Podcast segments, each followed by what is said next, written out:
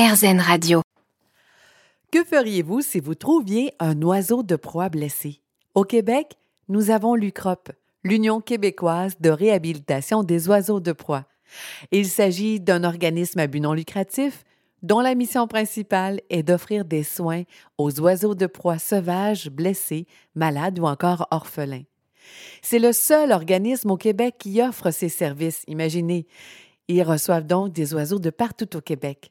Sandrine Gingras, biologiste, nous en dit plus. On est vraiment une équipe spécialisée spécialement pour les oiseaux de proie. On reçoit plus de 400 oiseaux de proie par année qui ont besoin d'aide, qui ont besoin d'être soignés. Ça peut arriver parfois aussi que euh, il y a certaines euh, compagnies comme Purolator, par exemple, qui peuvent nous euh, envoyer des oiseaux justement la poste si on veut. Quand c'est de très loin, ça peut être une façon de procéder. Quelles sont les raisons principales de leur blessure? Ben, c'est sûr que la perte d'habitat, ça peut être une grosse menace, mais tout ce qui arrive avec les collisions avec, euh, par exemple, les véhicules, les collisions avec euh, les bâtiments, tout ce qui est vraiment d'origine humaine, en fait, euh, parfois ça peut être des facteurs très importants au niveau de, de ce qu'on reçoit à la clinique des oiseaux de proie. Ça arrive parfois tout simplement que c'est des jeunes qui sont pas expérimentés aussi. Ça, arrive parfois. Ils sont pas nécessairement blessés, mais juste un peu euh, non expérimentés. Donc, euh, ils sont un peu plus euh, faibles, un peu plus maigres aussi. Donc, c'est parfois des, des causes qu'on peut observer des oiseaux qui arrivent à la clinique.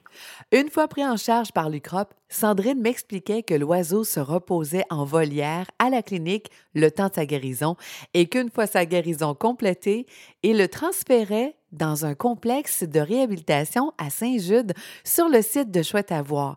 là-bas, il se trouve des volières beaucoup plus grandes en milieu naturel, ce qui permet notamment aux vétérinaires de voir l'oiseau voler afin de s'assurer de son bon rétablissement et de pouvoir procéder à l'étape finale, la remise en liberté. C'est un peu la fin de la réhabilitation. C'est notre objectif final. Notre but, c'est pas de garder tous ces oiseaux-là, c'est évidemment de les remettre en nature une fois que euh, leur processus de convalescence est complet.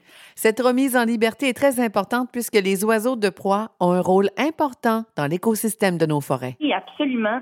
Euh, dans le fond, les oiseaux de proie ont un grand rôle parce qu'ils se retrouvent tout en haut de la chaîne alimentaire. Ce sont des prédateurs. Donc, ils viennent contrôler en fait toutes les populations de petits rongeurs, euh, de petits oiseaux aussi de plus gros rongeurs. Là, on peut en passer aux petits mammifères, entre autres comme les, marmottes ou autres. Là. Donc, tout ça, là, ça vient les contrôler. C'est des fois qui sont pas toujours appréciés par certains. je pense entre autres aux agriculteurs.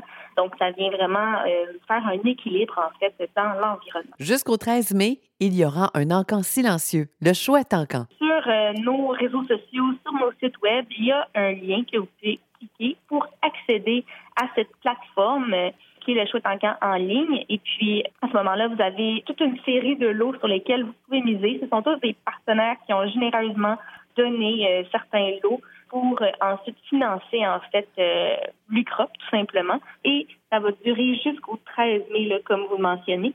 Ça fait permettre de faire une deuxième chance, en fait, à ces beaux oiseaux-là. Puis, ça permet aussi de payer les frais pour les soins vétérinaires, mais aussi pour nos oiseaux ambassadeurs, parce qu'on a aussi des oiseaux ambassadeurs à l'UCROP qui sont utilisés, qui sont manipulés par les humains. Évidemment, ils ont toute leur histoire propre qui les empêchait d'être remis euh, dans la nature.